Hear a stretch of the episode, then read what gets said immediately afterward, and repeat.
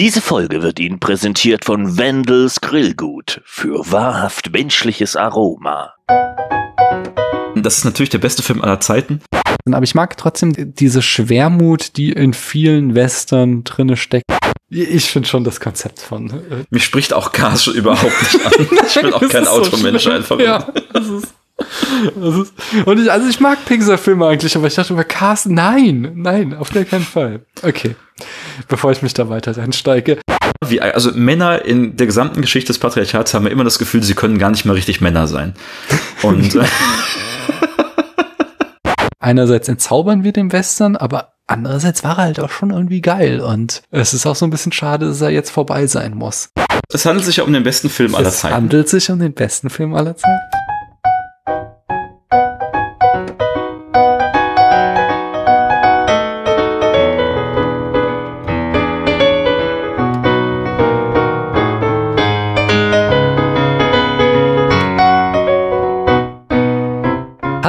Hier spricht Daniel. Es ist ein später Abend, Ende März. Bei uns steht Ostern vor der Tür. Wenn ihr diese Folge hört, steckt ihr schon mittendrin und habt wahrscheinlich schon die erste Übelkeit aufgrund von viel, zu viel Schokolade hinter euch. Wie es das Gesetz so will, ist ja an Ostern vor allem eines geboten, nämlich wir schauen Western. Und ich frage, mit wem schaue ich denn heute ein Western? Oder anders gefragt, hallo du da drüben, wer bist denn du? Äh, du schaust Western durchaus mit einem Freund des Genres, ähm, der trotzdem dazu aufruft, sich immer der problematischen Tropes, die es beinhaltet, bewusst zu werden. Mir, Jan, äh, Zwangsdemokrat überall, wo, wo ihr mich sucht. Ja, das wäre natürlich die nächste Frage. Noch einmal frage ich dich, wo, oder ja, nachher werde ich wahrscheinlich nochmal fragen, wo in diesem Internet oder woher aus diesem Internet könnte man dich denn kennen? Und die Antwort ist jedes Mal dieselbe und mir jedes Mal gleich peinlich. Ich kann nicht nur sagen, nirgendwo. Ähm, Naja, zum Beispiel hier aus diesem Podcast möchte ich ja Genau, sagen. hier war ich jetzt schon mehrmals zu Gast.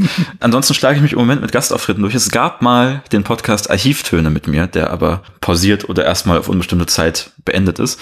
Aber es entstehen auch neue Projekte mit meiner Beteiligung. Und wer mir da als, als Zwangsdemokrat auf Twitter zum Beispiel folgt, wird auch nichts davon verpassen. Nun gut, das ist doch sehr, sehr schön. Da werden wir eh in den nächsten Wochen hoffentlich mehr zu hören bekommen. Ja, für die Entstehung des einen Projekts bist du mitverantwortlich und das weißt du auch schon. Ja, ja, ja, ja. Mir fällt gerade noch ein, ich habe wieder das, das Sponsoring vergessen, das du mir einsprechen musst. Das kann ich, äh, soll ich das jetzt machen oder hinterher? Äh, nee, mach es jetzt. Nur ich hab's, ich hab's mir zwar überlegt heute auf dem Weg zum Rewe, aber ich hab's nicht notiert. Hast du was zum Schreiben? Kannst du es dir äh, kurz notieren? Auf jeden Fall. Also,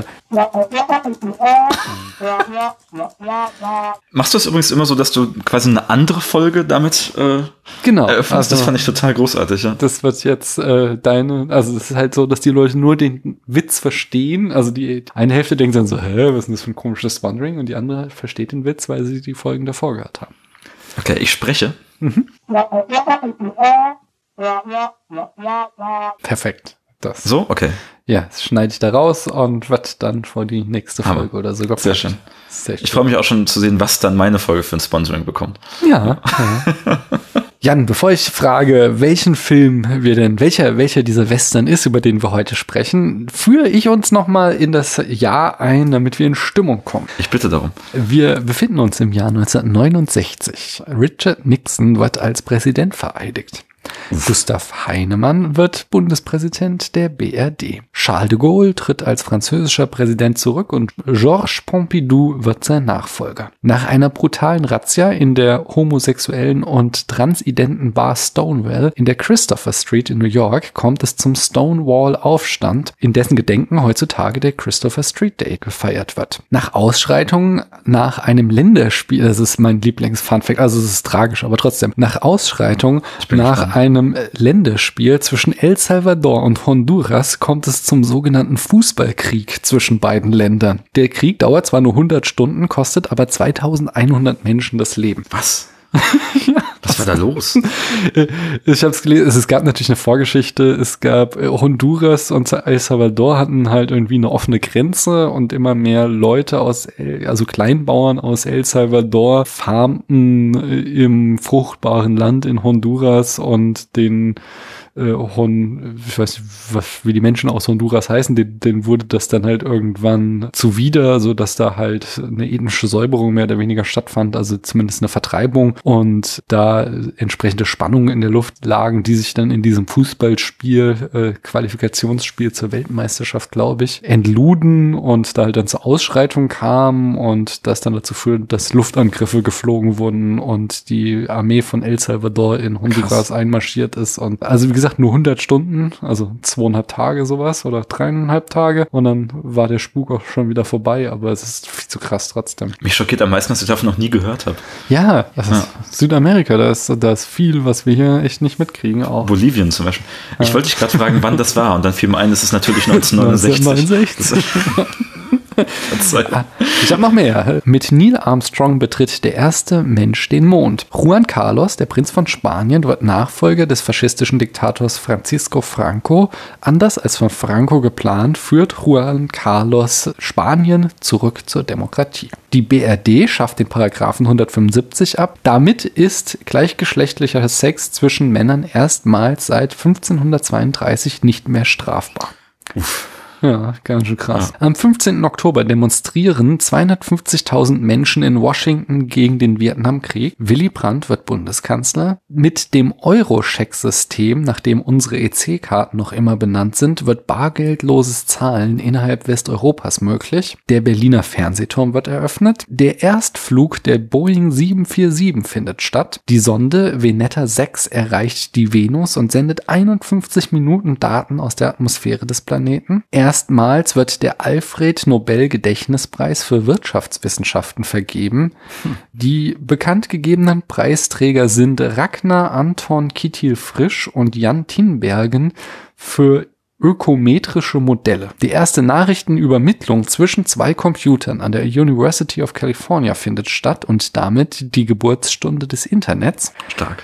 Led Zeppelin veröffentlichen ihr gleichnamiges Debütalbum, genau wie Elton John das seinige Empty Sky. Judas Priest und Supertramp gründen sich. Eloise von Barry Ryan und In the Year 2525 von Sogan and Evans, ich glaube, das ist ein Tippfehler, ihr findet raus, von wem das wirklich ist, sind mit je 1,5 Monaten an der Spitze der Charts in Deutschland die Hits des Jahres. Die übers gesamte Jahr hinweg am meisten verkaufte Single Single ist hingegen Mendocino von Michael Holm. Die Beatles geben ihr letztes Konzert auf dem Dach der Apple Studios. Die Manson Family begeht mehrere Morde. Unter den Opfern ist Shannon Tate. Außerdem sterben Karl Jaspers, also jetzt nicht durch die Manson Family, sondern sie sterben in dem Jahr. Karl Jaspers. ist nicht witzig. Karl Jaspers, äh, Dwight D. Eisenhower, Franz von Papen, Ludwig Mies van der Rohe und Ho Chi Minh. Geboren werden hingegen Jennifer Aniston, Javier Bardem, René Selweger, Wes Anderson, Kate Blanchett, Jennifer Lopez, Catherine Zeta-Jones, Matthew McConaughey und Judy Delpy. Und meine Mutter. Und deine Mutter? Die ZDF-Hit-Parade geht auf Sendung, genau wie Urmel aus dem Eis der Augsburger Puppenkiste. Monty Pythons Flying Circus geht bei der BBC auf Sendung. Easy Rider hat Premiere in Cannes, womit die Ära von New Hollywood eingeleitet wird. Oliver von Carol Reed erhält den Oscar für den besten Film. Und der Film, über den wir heute sprechen, ist nach Letterboxd der am meisten gesehene Film des Jahres. So. Ja, Jan, welcher Film ist es denn, über den wir sprechen und wie hat er dir gefallen? Es handelt sich um Butch Cassidy and the Sundance Kid, also eine eine lose Nacherzählung des Lebens oder eines Ausschnitts des Lebens dieser beiden berühmten Westernhelden. Mhm. Und das ist, äh, ne, also wie, wie schon in der letzten Folge, in der ich hier erwähnt, war der Western lange ein, ein eins meiner Lieblingsgenres, das mich als Jugendlicher viel begleitet und geprägt hat. Und das ist so, das ist vielleicht der eine Western, wenn ich es verdichten müsste, das ist mein, das ist natürlich der beste Film aller Zeiten. Mhm. Ähm, und gerade so in dem Genre für mich völlig herausragend. Und ich bin jedes Mal völlig schockiert, wenn ich sehe, dass der 69 rausgekommen ist.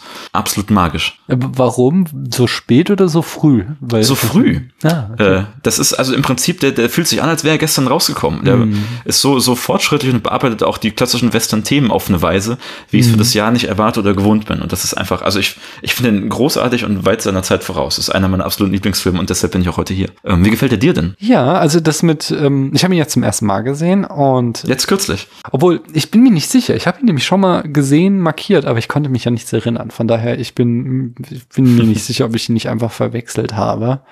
Aber ich bin, ich habe auch andererseits so eine 60er Jahre DVD-Box, wo ich meine, dass er drinne ist. Also ich habe den wahrscheinlich mal Irgendwann verschwimmt das Jahren auch, das kann schon und So. Ähm, Also ich bin mir nicht ganz sicher. Also sag mal so, das diesmalige Anschauen war so frisch für mich, als hätte ich ihn zum ersten Mal gesehen. Und es ist nicht mein Lieblingswestern. Ich habe andere, die ich noch besser finde. Aber er ist schon ziemlich gut und ich kann das nachvollziehen, was du sagst, dass er sich sehr, sehr frisch und sehr, sehr modern anfühlt. Ich habe gelesen, Pauline Kael, die berühmte Rezensentin, äh, Filmkritikerin, sagte, sie fühle sich deprimiert und ziemlich beleidigt, nachdem sie einen solch lächerlich leeren Western gesehen habe. Das kann ich nicht nachvollziehen. Was ich allerdings äh, in einer anderen Rezension gelesen habe, es sei ein Western für Leute, die keine Western mögen. Das habe ich mir genauso hier aufgeschrieben. Es ist halt Ja. kein Western. Und Ja, also, genau. ja, macht genau das nicht, was man vom Western eigentlich erwartet, vor allem aus der Zeit.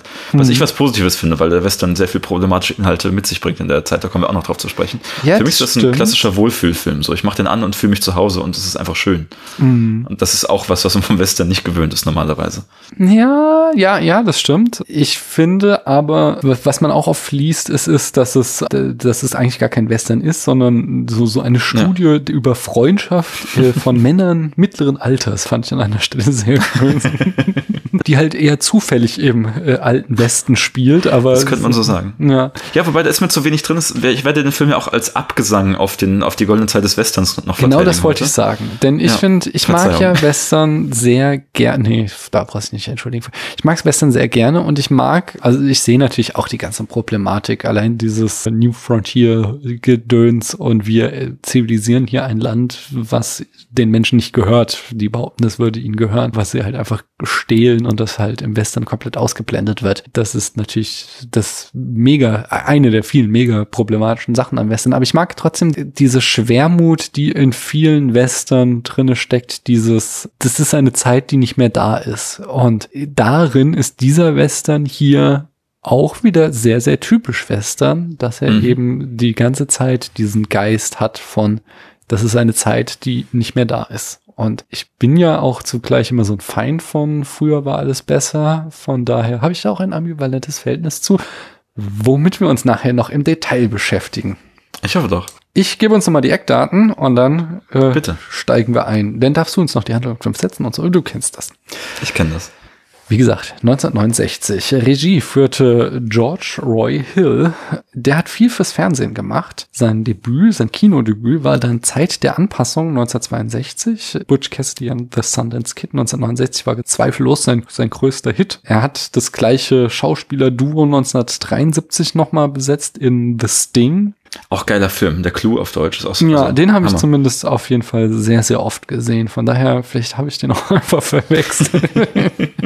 ja, da habe ich jedenfalls wesentlich lebhafte Erinnerungen an jetzt als an diesen Film. Man könnte vielleicht noch kennen Slapshot von 1977. Da gibt's auch ein tolles Mega Drive-Spiel. Auch witziger Film. Schließlich habe ich mir noch rausgeschrieben, The World According to Garp von 1982 ist auch noch so ein, Mit Robin Williams, ne? ja genau, ganz früher Robin Williams. Also ich habe jetzt auch über diesen Film halt angefangen, mich mehr mit George Roy Hill zu beschäftigen. Ich, also die Filme fand ich alle cool, die schon erwähnt wurden. Ich möchte noch Thoroughly Modern Millie mit, mit Julie Andrews und Mary Tyler Moore erwähnen, der eine total lustige, quirky Comedy-Musical-Sache ist, bis dann auf einmal im letzten Akt ein Sklavereiring auf, aus dem Nichts auftaucht, als aber überhaupt nicht weiter äh, thematisiert wird. Das ist ein bisschen komisch. Also das Ja. ist wirklich schwierig, aber bis dahin ist das ein ganz, ganz toller, leichtfüßiger Film auch. Die treibende Kraft hinter diesem Projekt wird immer genannt, war äh, der Drehbuchautor William Goldman. Der hat auch dann den Oscar für das beste Originaldrehbuch 1969 gewonnen. Und Der ist also einer der ganz großen. Also man könnte hier All the President's Man, Marathon Man, The Princess Bride oder Misery zum Beispiel von ihm kennen.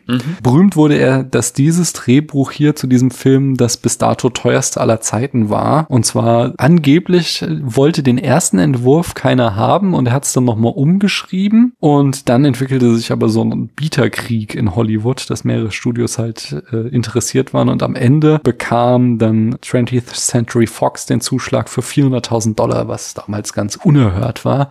Und auch so ein, ich habe vielfach gelesen, dass so, wie wir das ja auch so von Film-Twitter kennen, dann ihm in der zeitgenössischen Filmkritikerlandschaft viele deswegen schon einen Misserfolg anschrieben, weil sie einfach dieses überteuerte Drehbuch stürzen sehen wollten. So, also dass er halt einfach initial mhm. relativ durchwachsene Kritiken bekommen hat und dann aber halt so ein Megakassenerfolg wurde und sich dann so nach und nach äh, halt auch bei Kritikern durchsetzte, so, ja, eigentlich ist kein schlechter Film da. Hat, wart ihr nur schlecht gelaunt, weil ihr dem einen reinwirken wolltet. Und das in der Woche, in der der Snyder Cut erscheint. ähm, also ich, me ich, möchte auch gar nicht äh, viel mehr anfügen, nur ein bisschen, ich möchte noch ein bisschen, ein bisschen Bewunderung für William Goldman hier ansetzen. Ich habe ihn kennengelernt auch über, über das Buch, der Roman The Princess Bride, ne? Das, mhm. der auch grob die Vorlage für den Film ist, aber ganz anders funktioniert. Und das war, das war wirklich, das ist eins der lustigsten Bücher, die ich kenne. Ich nenne das als eins meiner, einen meiner Lieblingsromane. Hat, hat viel mit Metafiktion und Geschichte über Geschichten erzählen äh, und so weiter zu tun. Mag ich sehr gern. Und vor allem muss er als Mensch auch, glaube ich, sympathisch sein, denn allein die feine Ironie, mit der er auf sich selbst oder auf die fiktive Version von sich selbst blickt in diesem Buch, in dieser Metafiktion, ist einfach unglaublich witzig. Das macht auf jeden Fall Spaß zu lesen. Auch wenn man den Film schon kennt, ist es ganz anders und spielt sehr auch mit dem Medium des vorliegenden Buches, in dem es stattfindet. Also ich kaum zu erklären, aber ganz, ganz, ganz, ganz toller Roman. Und eben mhm. auch die Drehbücher, die ich von ihm kenne, sind, sind super sympathisch und super schön. Also ja. William Goldman-Fan, ja. Hm. Ich fand noch spannend, dass er sagte, was ihn an der Geschichte so gereizt hat. Und das war auch so das, was wohl am Anfang ihm die Leute versuchten auszureden, äh, dass eben Butch und Sundance nach Bolivien fliehen. Dieser, man mhm. sagt ihnen immer so, ja, ein Western, wo die Westernhelden fliehen, das funktioniert nicht, das kannst ja, du nicht schreiben. Das ist ja schon mitten im Problem, ne? Ja, ja. genau. Und er sagte halt aber, äh, er fand es halt einfach so das Spannendste an deren Geschichte, dass die einen zweiten Akt hatten, dass sie halt quasi mhm. im, im Wilden Westen Stars waren als Outlaws und dann sind sie nach Bolivien gegangen und dann sind sie wieder zu Stars geworden als Outlaws und das hat ihn so fasziniert an dieser Geschichte, deswegen er das Drehbuch geschrieben hat. Und äh, genau, Produktion führte John Foreman, der hat so Sachen gemacht wie The Man Who Would Be King von 1975, The First Great Train Robbery von 1978, hier wo Michael Crichton Regie geführt hat. Ich wollte sagen, das ist ein mhm. tolles Buch auch wieder, sehr tight. Den Film habe ich nicht gesehen. Okay, das Buch kenne ich nicht. Äh, wir haben hier ja mal The Great Train Robbery, also den Film von 1906, meine ich, besprochen, der mhm. ja auch schon quasi eine sehr frühe Adoption der Geschichte von Butch Cassidy und Sundance Kid ist. Damals haben wir auch die historischen Fakten dazu äh, wiedergegeben. Das heißt, wenn ihr wissen wollt, wer Butch und Sundance waren, dann könnt ihr in die Folge nochmal reinhören. Und John Foreman hat auch noch Britsy's Honor von 1985 produziert. Das könnte man vielleicht auch noch kennen. Ansonsten äh, nicht so der mega erfolgreiche Produzent, sage ich mal. Ja, ja. Hingegen der Kameramann, Conrad Hall, das ist auch so ein ganz großer. Da haben wir Äh, der hat äh, die Kamera geführt bei American Beauty, bei Sleepy Hollow, bei Road to Perdition, bei Cool Hand Luke oder bei Marathon Man. Ich habe so ein sehr, sehr langes Interview mit ihm gelesen, super spannend. Da erzähle ich so ein bisschen was nachher, nur, also war wirklich, keine Ahnung, halbe Stunde oder so konnte man daran lesen und ich mache nur irgendwie zwei Minuten, erzähle ich daraus. Aber äh, interessant fand ich da nämlich auch, dass er sich selbst auch als Kameramann die ganze Zeit bezeichnet hat und nicht irgendwie als Director of Photography. Mhm sondern ist dann auch ganz bodenständig. Aber speaking of ganz groß, das äh, habe ich tatsächlich noch nie gesehen. Äh, die, die Musik stammt nicht von Burt Bacharach und ich habe gar nicht mehr aufgeschrieben, wo der überall ähm, Musik zu, zugesteuert hat. Ich habe einfach nur die Anzahl der Credits in der IMDB mir notiert. Er hat nämlich 682 Credits in der IMDB. Also, Kann man machen. Ja. Das ist eher die Frage, bei welchem Film hat er nicht mitgearbeitet? als andersrum. Hammer. Ja, und in der Besetzung haben wir natürlich Paul Newman als Butch Cassidy und ist ja auch einer der ganz großen, nicht? Ist ein ganz großer. Ja, auf jeden Fall. Ich mag ihn auch sehr, sehr, sehr gern. Der Super hat einen unglaublichen Charme.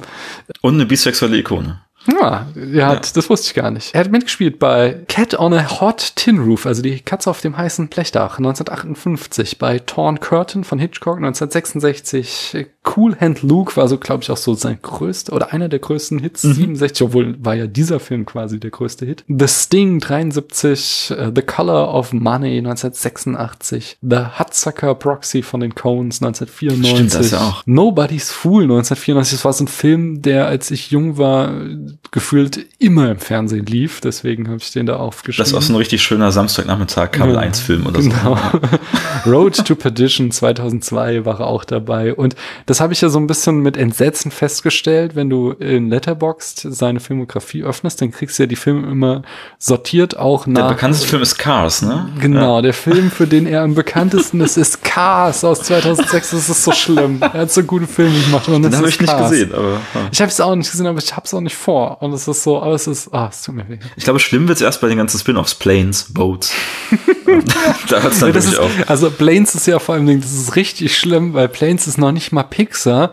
Da war sich sogar Pixar zu schade für, sondern das hat dann irgendwie so die, die drittklassige Disney-Klitsche gemacht, so die, die Leute, die so, was weiß ich, im Hinterhof sitzen und da irgendwie so ein Pentium-PC hat, der dann noch irgendwas rendern muss, die, die haben dann Planes gemacht. Das ist, also das ist Wahrscheinlich ungefähr so. Wie gesagt, leider alles nicht gesehen oder vielleicht zum Glück. Ich finde schon das Konzept von. Äh, Mich spricht auch Cars überhaupt nicht an. Ich bin auch kein ist so Automensch schlimm. einfach. Ja, das ist, und ich, also ich mag Pixar-Filme eigentlich, aber ich dachte über Cars, nein, nein, auf gar keinen Fall. Okay. Bevor ich mich da weiter reinsteige. Der zweite Star, also während äh, Paul Newman da halt schon auf dem, dem Höhepunkt seines Star-Status war, den er natürlich über viele Jahrzehnte dann noch gehalten hat, war der Durchbruch-Star hier Robert Redford, der den Sundance Kid spielt. Den könnten wir auch kennen von The Sting 1973. Äh, Three Days of the Condor habe ich auch letztes Jahr erst gesehen, von 75, und ich war entsetzt. Lang nicht auch. gesehen. Es ist, also, es ist, ach, er entführt Faye Dunaway. Er kettet Faye Dunaway an eine Heizung, damit er halt das Apart ihr in ihrem Apartment, damit er das halt auch verlassen kann. Äh, als er müde wird, zwingt er Faye Dunaway mit ihm in einem Bett zu schlafen, damit sie nicht fliehen kann. Und sie findet das Ganze natürlich so toll, dass sie sich in ihn verliebt. Und ich dachte, ey, das kann nicht euer Ernst sein. Was, also was ein Scheiß. Da stimmt ja nichts. Nee. Okay. All the President's Man 1976. Ne, die Unbestechlichen ist auf Deutsch. Für mich in meiner Jugend ein ganz wichtiger Film war Sneakers aus dem Jahr 1992. Und das ist mir auch aufgefallen, ich glaube, der hat eigentlich nur Agenten gespielt, außer in diesem Film. Und in Das Ding vielleicht. In Spy Game 2001 nämlich auch wieder. Und auch in Captain America The Winter Soldier spielt er auch wieder. so stimmt. Also ich glaube, da ist er so ein bisschen drauf festgelegt auf Ja. das Ding. Aber in All is Lost war ja was anderes. Ja, er hat ja, ich meine, auch diesen, der Pferdeflüsterer, der hat ja auch so sehr viele irgendwie so romantische Typ, ne? Filme gemacht. Aber er hat halt, also diese Spy-Geschichte hat ihm schon irgendwie gefallen. Ja. Und die weibliche Hauptrolle, da haben wir Catherine Ross, die spielt die Etta Place. Ihr Durchbruch war ohne Frage 1967 The Graduate, die Reifeprüfung. Und berühmt ist noch auf jeden Fall The Stepford Wives von ihr äh, oder mit ihr von 1975. Und sie hat außerdem eine Rolle in Donnie Darko 2001. Das wusste ich nicht mal, aber der Film ist mir auch nicht so präsent. Ich habe den auch lange nicht gesehen. Ich habe es jetzt auch nur gelesen. Und sie hat halt auch ganz viel gemacht, aber das waren jetzt auch alles Sachen, die ich nicht so sehr kannte. Gleich darfst du, ich sag noch, das Budget lag bei 6 Millionen, also relativ niedrig jetzt schon fürs Jahr 1969. Und er hat dann eben sagenumwogene 102,3 Millionen in Nordamerika eingespielt und war damit einer der erfolgreichsten Filme aller Zeiten. Und halt, also war halt einfach eine Sensation, dieser Film. Und im Genre befinden wir uns irgendwo zwischen Western, vielleicht Revisionist Western, Komödie und Buddy Movie. Ja. Hast du noch Tja. was googeln können zu Paul Newman oder? Also es gibt eine schöne Geschichte, wo er irgendwie, ein, also es gibt, jetzt erzähle ich es doch, er hat glaube ich einen Dreier gehabt mit äh, mit Arthur Kidd und mit James Dean. Das ist so, es wird so kolportiert als als Geschichte. Mir fand ich ganz charmant. Also, Okay. aber jetzt hast du die Informationen und kannst damit anfangen, was du möchtest. Genau. Ja, vielleicht mache ich da was draus. Ja. Bis dahin, erzähl du uns doch mal die Handlung in fünf Sätzen. Ich habe, glaube ich, diesmal, ich bin tatsächlich dieses Mal vorbereitet. Ich glaube, ich habe nur drei gebraucht sogar. Die sind aber dafür Wow. lang. Okay. So, Western, Wyoming, ne? Okay, hier, hier kommen die fünf Sätze. Butch Cassidy und sein Kompagnon Sundance Kid haben ein leichtfüßiges Leben als Western-Schurken. Nach Führungsstreitigkeiten ihrer Gang und einem wiederholten ungeschickten Eisenbahnraub wird ein Spezialtrupp auf die Verfolgung der beiden angesetzt und zusammen mit ihrer Freundin, der Lehrerin Etta Place, die offiziell nur mit Sundance Kid eine Beziehung hat, fliehen sie nach Bolivien, um ein neues Leben zu beginnen. Das steht hier bei mir. Mhm. Ist dem noch was hinzuzufügen? Nee, ich finde das super. Okay. Geht relativ schnell, ne? Ist keine ja. Nee, da komme ich gleich. Zuerst möchte ich nämlich noch ganz traditionell im Spätfilm mit der ersten Szene einsteigen, denn die ist ja schon bemerkenswert. Magst du uns sagen, wie der Film beginnt? Also erstmal genau, da sind wir eigentlich schon, gut, dass du sagst, da sind wir mitten im Thema. Da etabliert mhm. der Film das auch alles. Eigentlich will ich noch eher ansetzen, noch im quasi Opening Credits Prolog oder wie auch immer, ne? Genau, so, das würde ich so als eine Einheit Das ist, okay, so. ja. Am Anfang werden eben, also wirklich, man muss auch an Citizen Kane denken und so Filme, die das ähnlich tun, ne? In so einem ganz kleinen Format, sehr, sehr, sehr grau, sehr körnig, werden so alte Western-Szenen rekreiert. Da sind wir natürlich genau beim Thema des, der Ausgang der guten alten Zeit gewissermaßen. Mhm. Ne? Und als wir dann in den Film eintreten, sehen wir halt die Mitglieder der Gang, dieser, deren Abgesang da äh, besungen wird. Und da sitzen die beiden nämlich schon. Butch Cassidy und Sundance Kid und, Kid und sind in so einem, ich glaube, es ist ein, ein Poker-Match, das eben mit so Spannungen auch eskaliert und es wird so hin und her taktiert und die Schusswaffen werden gezogen. Und das sind wir, das sind wir im klassischen Western. Und Davor das ist, ist sogar noch, noch ja. wir sehen ja noch, wie Butch die Bank ausspioniert. Wir, Stimmt, ja. Wir sehen als erstes noch halt äh, sein Gesicht und er guckt sich so eine Bank an und äh, sehen halt so lauter Detailshot auf Sachen wie die Glocke, wie irgendwie den Wächter und die Gitter und solche Sachen einfach nur so. Er blickt auf diese Bank und scheint sich dann zu entscheiden, dass sie diese Bank nicht ausrauben, was ja auch nochmal dieses Thema etabliert mit die Zeiten ändern sich, so das Leben ja. für sie wird rauer, die, die Sicherheitsmaßnahmen, die da getroffen werden, sind härter und dann, also bis dahin wurde noch gar nicht gesprochen und dann kommt er halt dahin zu dieser äh, Kartenspielszene, wo auch Sam Elliott, einer der Ganz klein im Hintergrund. Ich glaube, er hat nur noch einen Satz, er ist nicht mehr zu sehen. Also er wurde irgendwie komplett rausgeschnitten, ja. sehr schade. Ähm, Punkt ist genau, also ich glaube, bis dahin, also in dieser Szene auch noch, können wir uns in so einem richtig klassischen Western befinden, der auch ernst ist und der diese Spannung hat, weißt du, und so weiter. Und dazu kommt ja auch, dass das Bild halt noch so, so sepia-brauntönig ist und mhm. alles irgendwie diese Stimmung auch vermittelt. Und damit wird relativ schnell dann gebrochen, als dann nämlich auch die Farbe in den Film zurückkehrt und damit auch der, der Witz, der Charme, der Humor. Und ich glaube, dadurch wird direkt direkt suggeriert und aufgemacht, was das Thema des Films ist. Finde ich eine sehr coole erste Szene. Genau, als sie aus der Szene quasi herausreiten und so dann schon ihre Wortgefechte haben, die den ganzen Film begleiten, dass sie ja immer so wie so ein streitendes Pärchen sind, also aber halt humorvoll sich streiten. Damit reiten sie quasi davon und in dem Moment blendet der Film eben von Sepia in Farbe über. Das ist schon sehr geil ich kenne halt auch viele, viele Western-Fans, die dann sagen, da stirbt der Film für sie. So, die Öffnung ist die beste Western-Szene, die je gemacht wurde, und dann wird scheiße und lächerlich. Und für mich ist genau das Gegenteil. Ne? Dann ist eigentlich dann, dann folgt die Beschäftigung mit dem Thema Western, und dann wird es eigentlich erst witzig, ne? Ja, auf jeden ja. Fall. Dann, da kommt noch so viel Gutes. Ähm, ja. Ich finde aber, also was ich auch noch spannend finde, ist halt diese, am Anfang diese Stummfilmbilder, die wir sehen, das ist natürlich auch eine ganz harte Anspielung an The Great Train Robbery. Das stimmt, ja. Der ja auch damals so ein großer Hit war, weil er äh, quasi zeitgleich mit Butch Cassidy, der hat halt an der Ostküste in den Kinos gezeigt, was im Westen, im wilden Westen so vor sich geht. Und das aber halt ja auch schon als Mythos, also mystifiziert ja. hat er schon äh, dieses Outlaw-Dasein. Und das wird hier halt nochmal aufgegriffen und hart referenziert, um dann im Fortlaufen des Films damit zu spielen. Ja. Wie, ja, wie, wie funktioniert der Film denn dann? So auf dem Papier könnte man sagen, er hat ja eigentlich eine relativ klare Struktur. Also, ähm, mhm. und auch dann halt eine sehr clevere Struktur. Wir haben halt irgendwie die, diese Einleitung. Dann haben wir einen Akt, wo es um die Raubüberfälle geht, die Butch und Cassidy und die Hole in the Wall Gang machen. Dann kommt die Verfolgungsjagd durch die Posse. Dann haben wir diese kleine Zwischenspiel mit den äh, Fotografien, Standbildern mhm. in New York. Kleine Montage. Äh, genau. Ja. Uh, und dann kommt eben der letzte Akt in Bolivien und dort halt, wie sie dort nochmal versuchen, ihr Outlaw-Leben durchzuführen, dann versuchen, straight zu werden und das ihnen dann auch missglückt und wir dann am Ende halt im großen Showdown landen. Das, also wie gesagt, so, so auf der der rein, wenn, wenn, wenn ich mir das niederschreibe, dann hat er so eine sehr klare Struktur. Aber beim Gucken des Films fand ich, dass er gar nicht so sehr irgendwie handlungsgetrieben war. Gar nicht, deswegen war die Handlungszusammenfassung jetzt auch so kurz. Ne? Das ist fast episodisch. Ja, genau. Das ist Ja. eigentlich, wir, wir haben so eine Aneinanderreihung von Szenen, wo, in denen wir halt äh, Butch und Sundance sehen und sie erleben zwar halt immer irgendwas, aber im Grunde leben die Szenen dann ja so von der Dynamik zwischen den beiden.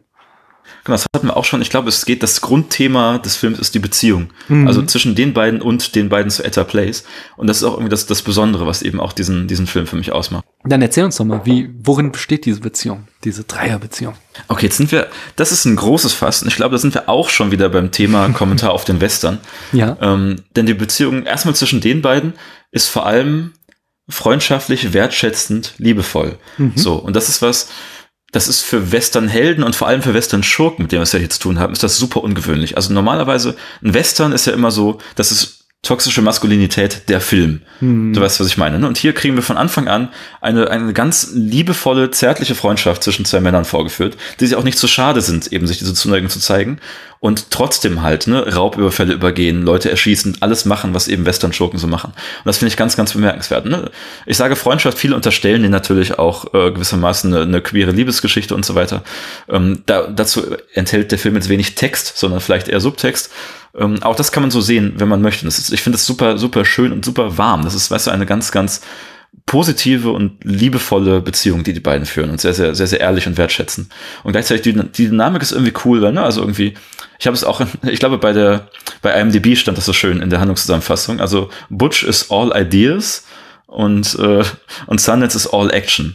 Weißt du, es ergibt sich quasi eine natürlich eher nicht Hierarchie, aber es ist so, der eine hat immer, der sagt immer, was irgendwie gemacht wird und der andere ist halt so der, der Hau drauf, irgendwie, der dann die Schmutzarbeit macht gewissermaßen. Beide gefallen sich aber auch in der Rolle und das ist ganz cool.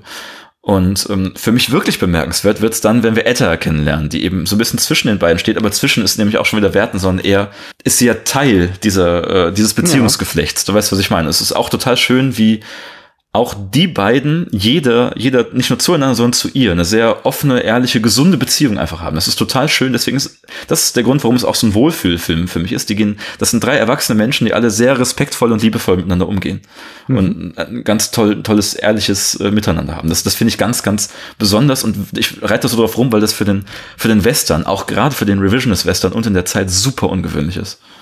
Ja, das finde ich, da fand ich die Szene sehr, sehr spannend, wie Etta uns eingeführt wird. Ja, zu der Szene habe ich, oder sag du erst. Nee, willst du uns die Szene schildern? Ich werde sie schildern und ich möchte, also da gehe ich noch den Schritt weiter, denn du hast, ne, wir haben gesagt, es ist alles ein bisschen episodenhaft und so.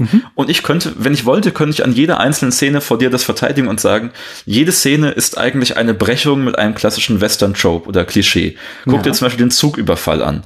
Wo dann eben, ne, es ist genau das, aber dann wird eben doch irgendwie da an die Tür geklopft und sagt, ah, und die erkennen sich wieder, ach, du bist, jetzt werde ich dich wieder überfallen. So, weißt du? also eine- so eine Geschichte. Das passiert halt in einem ernsten nehmenden, ernsten, epischen Western gewissermaßen nicht. Und da irgendwie wird sowas gebrochen. Und diese, diese Szene, wo Etta eingeführt, finde ich auch, finde ich auch großartig, weil uns vorher nicht gesagt wird, dass Sundance, also die Robert Redford-Figur und sie ein Paar sind und irgendwie eine Beziehung haben, ne?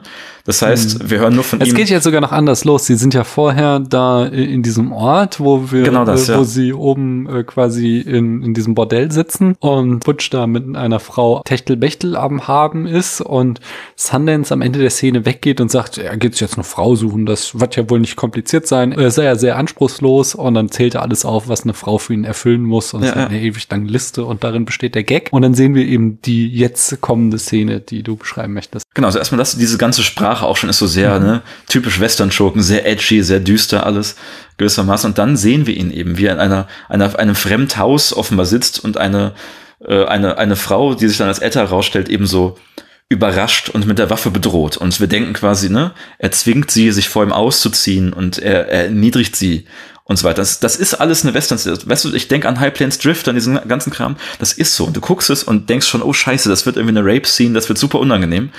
Und dann, ne, kommen sie eben am Ende einander näher, er legt diese Waffe zur Seite und dann sagt sie einen Satz, ich glaube, du sagst sowas wie, äh, du könntest auch endlich mal pünktlich kommen oder so. Weißt du, in dem Moment ist völlig klar, sie fangen an zu lachen.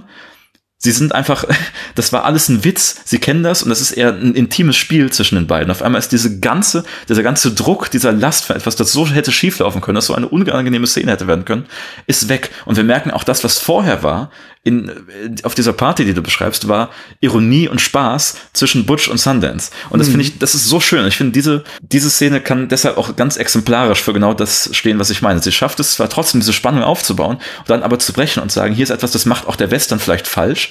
Und wir brechen das und zeigen, wie das irgendwie mit liebevollen, netten Charakteren auch funktioniert. Mhm. Weißt du, und das, das finde ich so speziell daran. So funktioniert auch dieser Zugraub, so funktioniert quasi jede Szene in einem Film. Das finde ich ganz, ganz großartig. Das ist, da ist diese Szene für mich sehr, sehr beispielhaft. Ja. Sehr schön. Ja. ja, und also am nächsten Morgen sehen wir dann vor allem, wie Butch auf seinem Fahrrad, was er am Abend vorher das gekauft auch schön. hat. Da wird charmantermaßen nebenbei einfach mal das Fahrrad erfunden. Das ist so eine schöne Szene.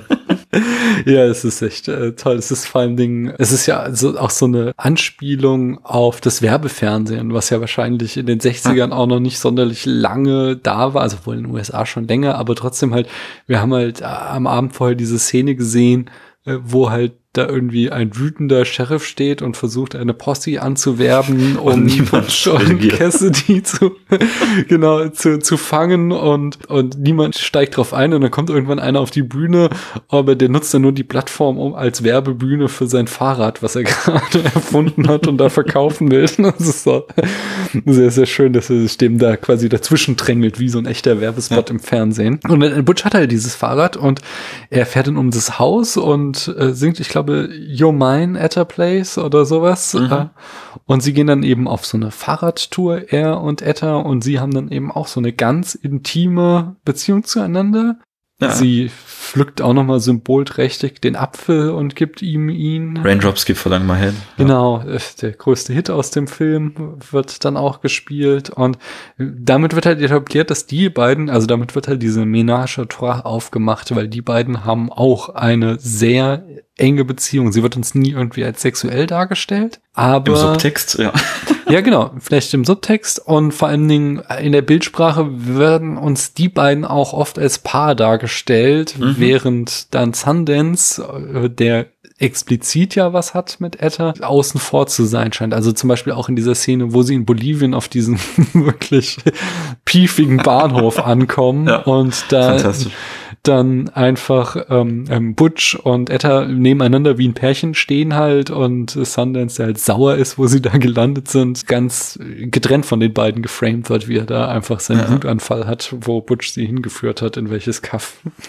okay, pass auf, ich glaube, es ist Hot Take Zeit, das passt jetzt ja. gut. Das ist eine meiner großen Interpretationshypothesen und auch einer der Gründe, warum ich den Film so sehr mag. Und zwar, also ich beschäftige mich persönlich momentan viel mit dem Thema Polyamorie. Mhm. Und ähm, das ist ein Lebenskonzept oder ein Lebensstil, der findet super selten, findet der als positiv geframed in, also erstmal überhaupt nicht und noch seltener als positiv geframed in Film und Serien statt. Und ich bin selber extrem überrascht davon, dass ich äh, ausgerechnet einen Western aus den 60ern nenne, mhm. als eines der schönsten Beispiele für ENM, Ethical Non-Monogamy Lebensstil im Film.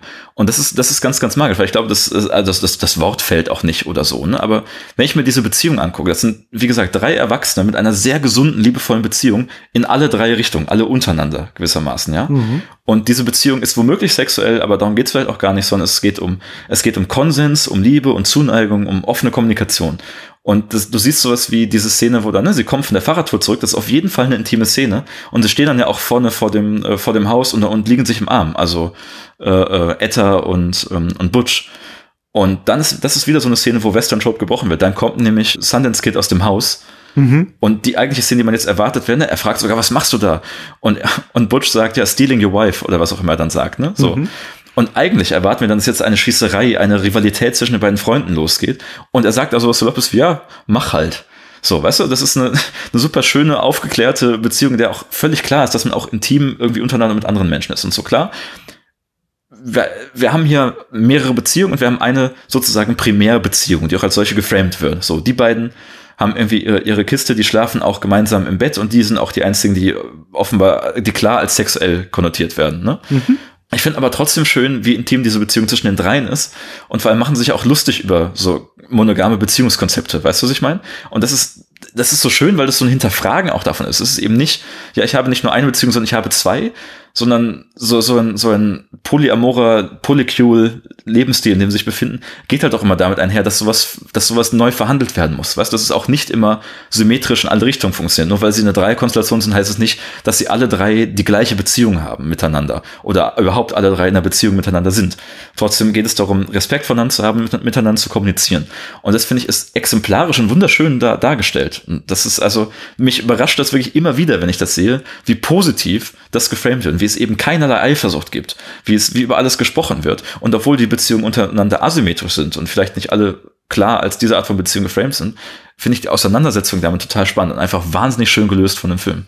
Mhm. Das ist ja vor allen Dingen, äh, Spoiler, Spoiler, Spoiler, aber am Ende bricht ja dann die Beziehung auseinander auch, aber wiederum auch nicht in irgendeinem Klischee oder so oder in irgendeinem ja. Streit um die Beziehung untereinander, sondern quasi auch wieder aus Liebe, weil halt Etta sagt, sie sieht nicht ein, dass die, sie will die beiden nicht beim, den beiden nicht beim Sterben zugucken. Wie sie es ja auch vorher schon gesagt hat, sie ist auch genau. mit Zähneknirschen mitgekommen gewissermaßen. Ne? Genau, und sie hatte sie halt gesagt, sie sollen ehrlich werden und die beiden halten es nicht durch durch und wollen dann doch wieder ihr Outlaw-Leben führen und dann sagt sie halt so, okay, das ist jetzt der Punkt für mich, dass ich euch verlasse, weil das werde ich mir nicht mit anschauen, wie ja. ihr am Ende dann umgebracht werdet und das ja dann auch wieder ein Akt der Liebe ist, weswegen sie diese Dreierbeziehung aufbricht. Ja, das, das ist schon schön. Also auch, auch da, du merkst, also sie ist auch, ich finde sie als Figur cool. Sie ist natürlich leider kein, kein ganzlinging Western-Hero irgendwie. Mhm. Ähm, aber sie wird trotzdem von dem Film und von den beiden Figuren immer auf Augenhöhe behandeln. Das finde ich auch so schön daran. Sie hat auch ihre Agenda und sie ist auch, ich kaufe ihr sofort ab, dass ihr natürlich an beiden Typen was liegt und dass sie auch genauso handelt und dann sagt, ich mache das nicht mehr weiter mit. Das finde ich, das ist ein cooler Handlungsstrang. Ich mag sie gern. Ich mag, wie gesagt, die Beziehung, das, das Polycule der drei auch total gerne. Das ist für mich das absolute Herz des Films. Mhm. Ja. ja. Wollen wir nochmal tiefer auf diesen Mythos Western einsteigen? Ja, auch da sind wir schon äh, klar drin. Können wir gerne mhm. machen. Lass mir zwei Einführungsworte. Das hatte ich auch geschrieben bitte. und wusstest es schon. Äh, ich, mich hat es aus den Socken und ich habe nämlich so einen Text gelesen. Da habe ich erstmal eine schöne Definition, so, so dass die die Anthropologin Beverly Stoltje sagt, Mut, Naturverbundenheit und Intelligenz äh, kennzeichnen den Cowboy, äh, den Mythos Cowboy und äh, die Hingabe an die protestantisch-kapitalistische Arbeitsethik sowie gentlemanlike Qualitäten. Das würde den Mythos des Cowboys ausmachen. Mhm. Das finde ich interessant, weil manches davon trifft hier halt zu und anderes wiederum gar nicht auf unsere äh, ja. Jungs. Also wir haben hier natürlich Mut, mutig sind sie, sie sind naturverbunden, jedenfalls sehen wir sie die ganze Zeit in Natur, natürlichen Kontexten geframed. Sie sind äh, zweifellos intelligent. Was ihnen halt komplett abgeht, ist diese Hingabe an die protestantisch-kapitalistische Arbeitsethik. Haben wir ein Glück. Ja, das ist genau. Also das, das sagt ja Butch dann auch irgendwie an einer Stelle, wo ein Etta ihn fragt, so, warum hast du eigentlich nie Geld, wo du doch die ganze Zeit quasi Banken ausrupst? Ich kann einfach nicht mit Geld umgehen oder irgendwas, sagt er. Oder, ja. und, und sagte nicht Sundance noch sowas, dass er dann immer für alle anderen mitbezahlt oder irgendwie sowas nie. Also, das passt auch so gut zu der Beziehung einfach. Ja, genau. Also, es ist offensichtlich, äh, fehlt ihm dieses komplett. Er ist kein guter Schwabe, sag ich mal, nicht? und äh, stattdessen haben sie aber wieder diese Gentleman-like Qualität. Und aber was mich dann äh, an diesem Text vollkommen aus den Socken haute, war, dass quasi Teddy Roosevelt, der Präsident, Theodore ja. Roosevelt, äh, den Cowboy-Mythos entscheidend miterfunden hat, weil vor ihm Cowboys halt ein schlechtes Image hatten und und äh, Outlaws und so waren halt irgendwie so, waren halt zwielichtige Gestalten, von denen sich die Leute ferngehalten haben und Theodore Roosevelt sah sich selbst halt als Cowboy. Er hatte halt irgendwie eine Zeit lang auch irgendwie auf einer Ranch gearbeitet, schrieb da während er Präsident war ein Buch drüber. Bevor er Präsident war, war er auch mal Teil von so einer Kavallerie Truppe im äh, amerikanisch-spanischen Krieg, wo er da halt so voll diesen Ganzlinger Lebensstil gelebt hat äh, und, und jedenfalls, also ob er ihn wirklich gelebt hat, ist halt die Frage, aber er hat zumindest so einen Mythos darum geschnürt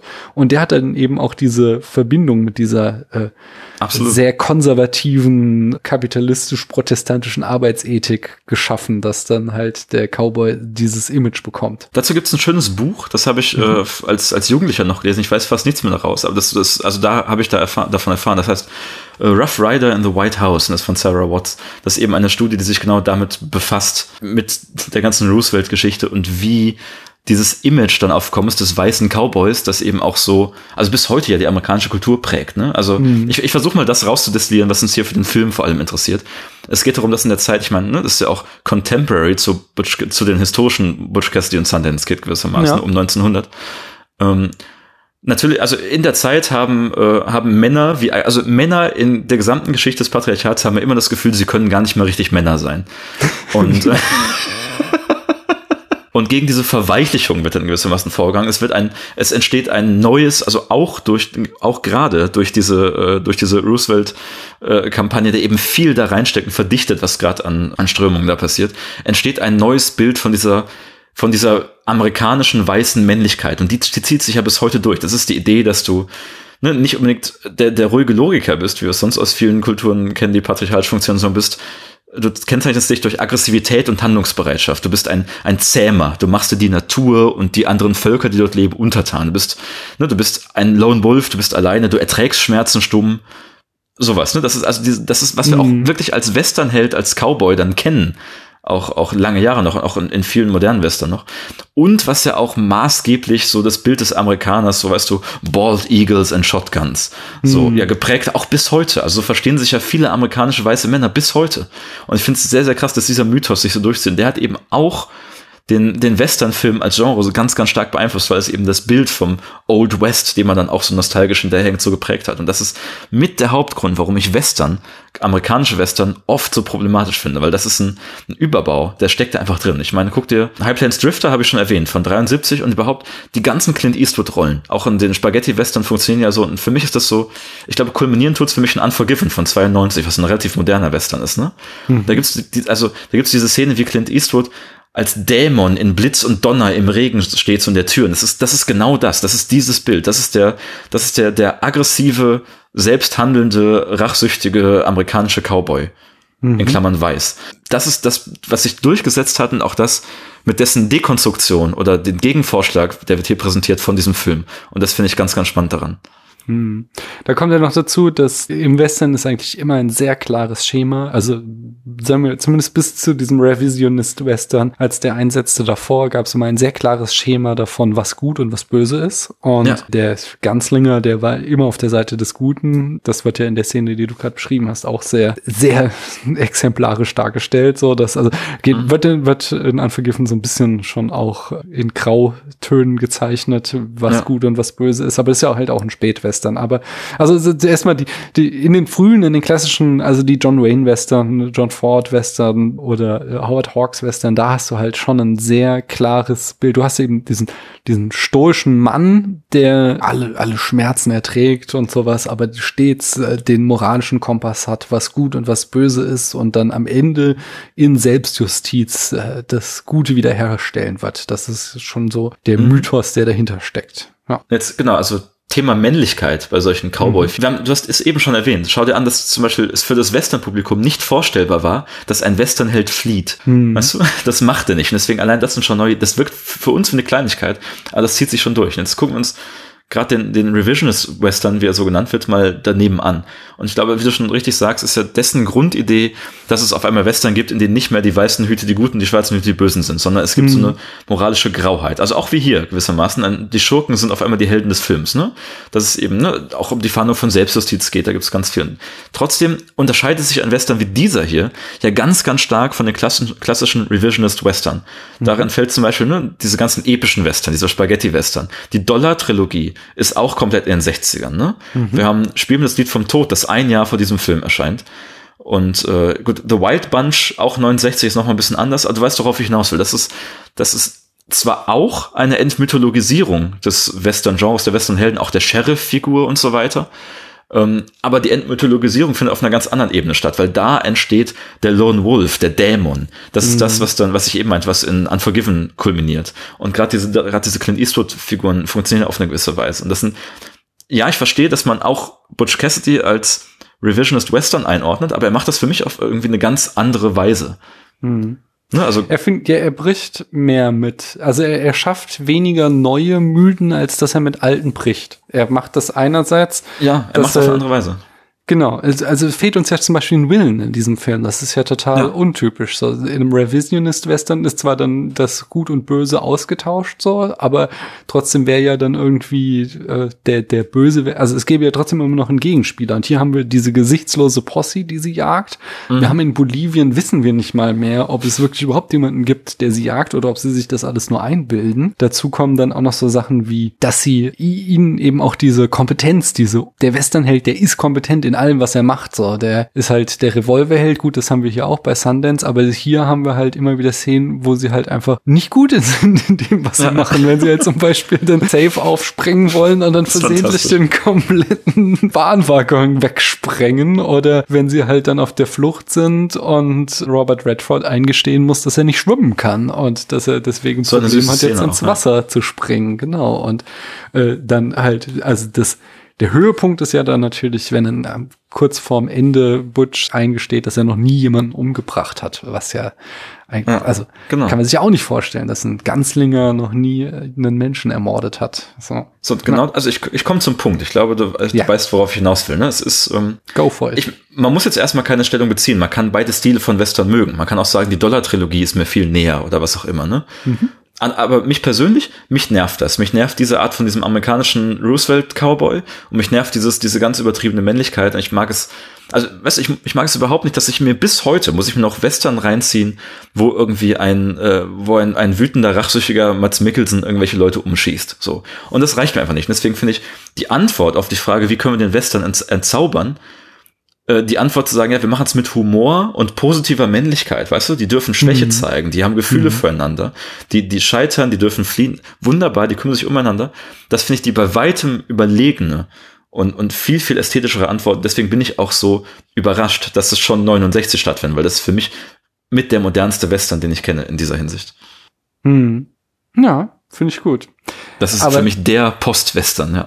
Ja. Aber dann endet er mit diesem Standbild. Und das fand ich dann auch wieder eine sehr spannende Entscheidung, Auf jeden weil Fall.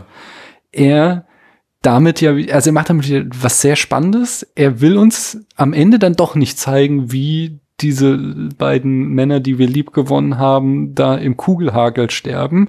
Und da wird ja auch immer sehr, sehr oft mit Bonnie und Clyde verglichen, wo genau das ja am Ende passiert, wo wir halt in dieser ganz, ganz harten Szene sehen, wie die beiden von unzähligen Kugeln durchlöchert werden und da eben äh, die, die harte Konsequenz für ihr Outlaw-Leben haben. Und hier enden wir halt auf einen Witz, wo halt dann, ich habe vergessen, wie er heißt, diese, dieser Sheriff oder so, der sie, oder Marshall, der sie vermeintlich jagt mit dem weißen Hut, ob sie den gesehen hätten, äh, ob, ob, ob Sundance den gesehen hätte unter den äh, bolivianischen Soldaten und sie sind da halt von hunderten Soldaten umstellt.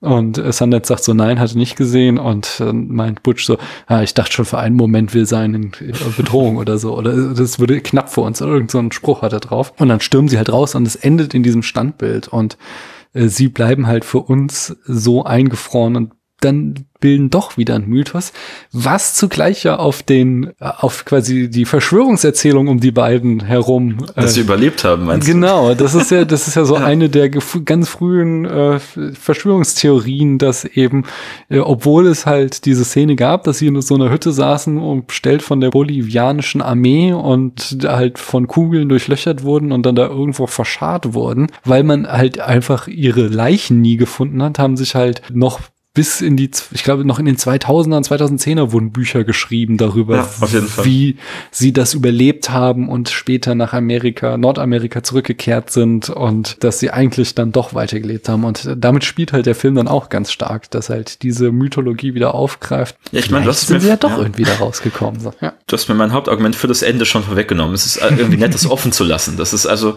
damit wird auch gespielt. Es ist auch gleichzeitig ja ein Bild von, wir enden mit einem Aufbruch, weil irgendwie, ne, so auswegslose Situation auch erscheint, ist ja nicht fest, dass sie da sterben, sondern es eig- eigentlich ist es ja Grundthema, die beiden Freunde sind zusammen und stürzen sich in ein neues Abenteuer. Und so funktioniert ja auch ein bisschen diese Schießerei. Gleichzeitig finde ich es einfach recht, also einfach extrem mutig für einen Western zu sagen, ja, das Highlight eigentlich, auch der, dieser Geschichte ist ja, ich glaube, diese, die Schießerei ging zwei Stunden oder so oder mehr, ne?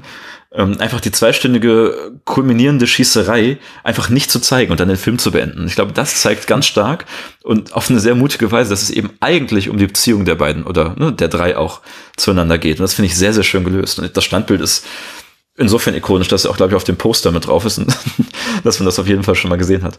Aber ich finde es eine schöne Lösung, ja. Auch um den Mythos aufleben zu lassen, dass sie vielleicht da heile rausgekommen sind. Man glaubt ja an die beiden. Und dann fand ich aber wiederum spannend, dass der Film auch nicht nur ein Entzaubern des Westerns ist, sondern dass er dann auch wieder so eine Reibungsfläche aufmacht, indem er ganz viel Nostalgie für den Western zeigt. Ist spannend, ne? Ja. Und wir die ganze Zeit eben nicht nur diese unbeschwerte Humor haben, sondern auch so eine Traurigkeit darüber liegt und so ein Nachtrauern von einer Ära, die jetzt zu Ende geht. Und dass das halt so ein Thema ist, was auch immer wieder da durchklingt, dass halt die beiden merken, ihre Zeit ist vorbei. Also sie sind dann ja irgendwie versuchen sie ja da bei der Armee anzuheuern und kriegen gesagt so, hey, es ist zu spät, ihr hättet irgendwie vor Jahren euch äh, erschießen lassen sollen, um Legenden zu werden. Jetzt kann man nichts mehr für euch machen, eure Zeit ist vorbei. Überhaupt die Idee, warum sie nach Bolivien gehen, ist halt, dass sie merken, da im Westen, der wilde Westen ist nicht mehr wild und das halt so, ja, eben dieser Verlust der guten alten Zeit wird hier halt so ganz stark auch irgendwie verhandelt und dem so ein bisschen nachtrauern. Und das macht so eine ja, Spannungsfläche ja. aus mit diesem. Total. Einerseits entzaubern wir den Western, aber andererseits war er halt auch schon irgendwie geil. Und es ist auch so ein bisschen schade, dass er jetzt vorbei sein muss. Und also ja, sag es. Ein Satz noch, ich finde, es verortet ihn dann nämlich doch wieder so ganz stark halt auch in den 60ern. Das so dieses, die große Zeit der 40er und 50er der Western ist halt jetzt vorbei. So und wir werden moderner und die Gesellschaft ändert sich und wir haben hier den Summer of Love und wir haben Proteste gegen den Vietnamkrieg mhm. und wir gucken gerne irgendwie so auf diese alten Mythen von Amerika zurück und reden sie uns schön und wünschten, es wäre so. An einer Stelle habe ich auch gesagt, so, so gelesen, meine ich sowas von wegen, nicht der Western, wie er war, sondern wie er hätte sein können, wird uns gezeigt. Aber ähm, ja, dem trauern wir halt so ein bisschen nach und entzaubern ihn zugleich, mhm. weil wir es halt müssen, ja. weil seine Zeit jetzt halt wirklich vorbei ist. Und das, ja, so ein schönes Motiv, was da irgendwie drin steckt. Ich finde das auf mehrere Weisen bemerkenswert. Erstmal, ne, also auf formaler Ebene von außen sehnt sich der Film natürlich nach den alten Western und hat die als Nostalgie und sagt natürlich, ne, so die glorreiche Zeit des Westerns ist vorbei und gerade durch diese Montage am Anfang und so weiter versetzt sich der Film auch in diese Zeit und vermisst das.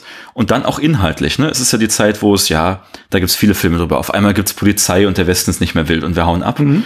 Und auch in den beiden Figuren, die dann eigentlich lernen müssen, erwachsen zu werden und irgendwie versuchen, richtige Jobs zu machen. Das ist ja genau das. Das spiegelt sich also inhaltlich und von außen betrachtet der Film im Verhältnis zu den Western. Und ich finde, das ist, also für mich ist das eine Stärke des Films, weil ich mag auch selber den Western, auch den klassischen Western, viele seiner Tropes. Ja. Und finde es schön, dass, also eine gute Parodie die zeigt ihrem Quellmaterial ja wirklich Respekt. Und ich finde, dieser Film hat eine große Liebe für das Western-Genre und auch das ausgehende klassische Western-Genre. Und das finde ich, auch wenn ich ihn jetzt nochmal gucke, ganz charmant. Und ich meine, ein, ein Abgesang auf ein Genre ist nichts, äh, nichts, äh, nichts Unmodernes. Ne? Das, mhm. das passiert heute die ganze Zeit. Und das finde ich, das finde ich eigentlich schön gemacht. Siehst du ihn dann als Parodie an, den Film? Ich würde sagen schon, aber also nicht das, was man so, ne, so, haha, scary Movie oder so, mhm. sondern Parodie im Sinne von, er, er, ist halt bereit, alles zu brechen, auch mit jedem Western-Trope aufzuräumen, hat trotzdem Respekt davor und die, die beiden Figuren dürfen auch weiter richtige Schurken und Halunken sein. Ähm, aber es ist eben auch, weißt du, es gibt einfach zum Schreien lustige Szenen. Ja. Allein, weißt du, dieser, dieser Banküberfall mit Spickzettel, also sie sind dann ja in Bolivien und sie können kein Spanisch. das ist, dann lernen sie die Sätze aus. Das ist wirklich das zum Schreien komisch. Das ist eine der lustigsten Szenen, die ich kenne.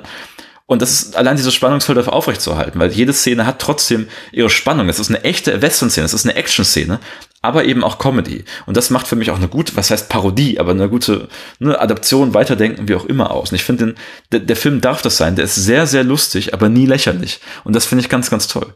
Hm.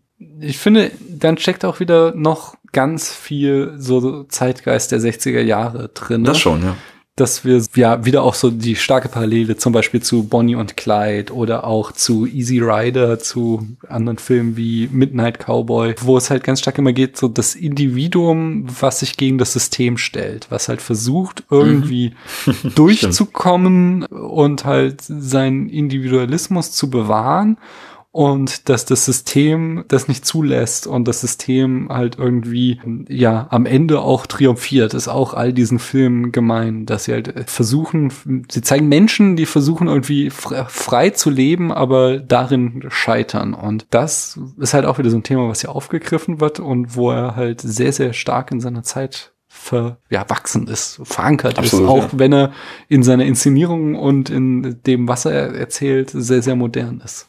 Ja, hast du noch was? Ich bin eigentlich hier fertig mit meinen Notizen. Ich habe noch einen Artikel gelesen, der, ist, der Butch Cassidy und Sundance Kid eben als, als Genre-Hybrid zwischen Western und Screwball-Komödie äh, dargestellt hat. Mhm. Da gehe ich, da geh ich nicht völlig mit, aber ich weiß, was damit gemeint ist. Ja. Ja, das, das Elemente, gerade dieser, dieser witty Dialog und eben die, die etwas herrische Frauenfigur quasi, die auch ein bisschen rumkommandieren kann. So, ich, ich verstehe, was damit gemeint ist. Ich würde nicht unbedingt sagen, es, es handelt sich um eine Screwball-Komödie. Hm. Ich habe noch so ein paar Fun Facts, die ich noch vortragen würde. Mach mal, ich glaube, einen großen kennen wir alle. Das ist der mit dem, mit dem Sundance Film Festival. genau, das hast du vollkommen recht. Ähm, nee, äh, spannend ist erstmal, dass wir hier ja die Gang, also äh, Butch's Gang wird hier als Hole in the Wall Gang bezeichnet. Und es gab zwar die Hole in the Wall Gang, die nach dem Hole in the Wall Pass in Wyoming benannt wird, wo sie ihr versteckt hatten, aber das war mehr so eine Super Group, könnte man sagen. In der sich halt einfach so verschiedene Banden zusammengetan haben zu spontanen Überfällen. Und der eigentliche Name der, der Gang von Butch Cassidy war natürlich The Wild Bunch. Und das war jetzt so, dass Fox rausbekam, dass Warner Brothers gerade an einem Film arbeitet, der sich The Wild Bunch nennt. Dann auch 69 rauskam. Genau. Und sie deswegen entschlossen so, ah, damit es hier keine Verwirrungen gibt oder so, nennen wir unsere Gang dann doch lieber die Hole in the Wall Gang und nicht The Wild Bunch. Und dann, genau, du hast auch schon erzählt, den äh, Woodcock, den, den Charles Woodcock, der da im Zug, den sie jetzt gleich zweimal überfallen und dann äh, Butch auch so ein nettes Gespräch hat. Hey, bist du es wieder? er freut sich richtig, ihn zu sehen. Äh, genau. Äh, das ist aber tatsächlich basiert auf einer wahren Gegebenheit. Dass diesen Charles Woodcock hat es gegeben und er hatte tatsächlich das Pech, in zwei Zügen arbeiten zu müssen, die von The Wild Bunch überfallen oh wurden. ich meine, also das Ganze ist ja so grob historisch oder historisiert, ne? Die Namen, die vorkommen, Harvey Logan, Flatnose und so weiter. Mhm. Äh, leider übrigens nicht die weiblichen Mitglieder, also Laura Bullion und die Bassets. Ähm, aber ganz grob sind halt so ein paar Namen und Eckdaten da. Auch dass sie nach Bolivien gegangen sind, auch diese Schießerei am Ende. Aber so richtig ernst. Also das ist jetzt keine, kein, kein Biopic oder Doku-Feature, ne? Also ähm, es ist eigentlich nicht wichtig, dass es echte Personen sind, habe ich das ja, Gefühl. Ja. So richtig ja. ernst nimmt sich das nicht. Das stimmt. Aber er fängt ja da auch mit dem, und da würde ich jetzt auch zu Zitate und Referenzen übergehen, er fängt ja mit diesem Zitat an, most of what follows is true. Auch in der Erweiterung, not that it matters, but, but most of what follows is true. Genau, und dieses, also ich sehe, da steckt auch irgendwie so eine Referenz dran an uh, The Man Who Shot Liberty Wallace von Wellens von, von John Ford, Fall, ja. die ja dessen Variante des Spätwesterns ist, wo es darum geht, wie Mythen geschaffen werden und wie die echte Geschichte davon abweicht, was erzählt wird, ist ja das große Thema des Films. Und das wird hier quasi Sie sind halt verwandt in ihrer Thematik. Den Apfel, der auf die Bibel rekurriert, hatte ich schon genannt, genauso wie Great ja. Train Robbery am Anfang. Und äh, dann nochmal neben seiner Funktion hat das Standbild am Ende natürlich auch noch ein Filmzitat und zwar hier Sie küssten und sie schlugen ihn von äh, Truffaut. Ah, von Applaus, ja stimmt, das genau. ist genauso, ja. 1959 endet auch so und hier ist dann halt aber auch wieder ironisch so, weil 400 Blows ähm, ist es ja so, dass der Film endet auf diesem Standbild quasi als Botschaft, es ist ungewiss, was jetzt aus unserem Protagonisten wird, wie sein weiteres Leben verlaufen wird. Und äh, das hat ja dann auch Truffaut zum Lebenswerk gemacht, zu mhm. zeigen, wie das Leben weiter verläuft. Und hier endet es halt quasi als Antithese auf diesem Standbild. So, wir wissen genau, was jetzt folgt. Und ja, das fand ich auch noch irgendwie nice. Ja, ja. Sundance Festival hast du schon gesagt. Äh, der Film hat halt, wie gesagt, er war sehr erfolgreich und hat dann im Laufe der Jahre auch einfach so seine Anerkennung bekommen. So ist zum Beispiel das Drehbuch auf eine Liste der 101 besten Drehbücher von der Writers Guild of America auf Platz 11 steht es da. Er ist in verschiedenen AFI-Listen in der 100 Jahre 100 Filme auf Platz 73, in 100 Heroes and Villains auf Platz 20 sind die beiden. Bei den zehn größten Western vom AFI ist es auf Platz 7 und 2003 wurde er dann auch noch ins National Film Registry der Library of Congress aufgenommen in den USA. Und äh, vor allem aber diese Buddy-Dynamik zwischen den beiden war halt enorm wirkungsträchtig. Ich habe gelesen, es war jetzt nicht der erste Buddy-Movie, aber, Aber der, im Frühjahr auf jeden Fall, ja. Genau, und vor allen Dingen wurde der halt eben so zur Blaupause für alles, was kommen Mhm. sollte danach. Und das, wie gesagt, einmal hat hier der Regisseur es nochmal selbst noch ein zweites Mal gemacht mit Stimmt. das Ding. Und aber auch so diese ganze von Starsky und Hutch über Lethal Weapon bis sogar sowas wie Thelma und Louis, das äh, basiert eigentlich alles so in der Art und Weise, wie du so ein Buddy-Movie aufbaust, darauf, wie die Beziehung hier zwischen Butch und Sundance ist. Mhm. Und das war so seine ganz große Legacy, dass er quasi diesen Trope in die Kinowelt geschrieben hat. Ja, das war's auch von mir. Dann, Jan, du kennst es. Auf einer Skala von 1 bis 100 Punkten. Wie viele Punkte wirst du diesem Film geben? Darauf, ich hätte es wissen können, war jetzt aber tatsächlich nicht darauf vorbereitet. Hättest du wissen können. So, es, es handelt sich ja um den besten Film aller Es Zeiten. handelt sich um den besten Film aller Zeiten. Und ich weiß nicht, ob ich wirklich mal die 100 ziehen soll, weil ich, ich plädiere immer dafür, auch die gesamte Skala auszunutzen. Und wenn ich überlege, beim letzten Mal habe ich auch einen 5 von 5 Sternen Film gehabt. Das war Roadhouse, ja.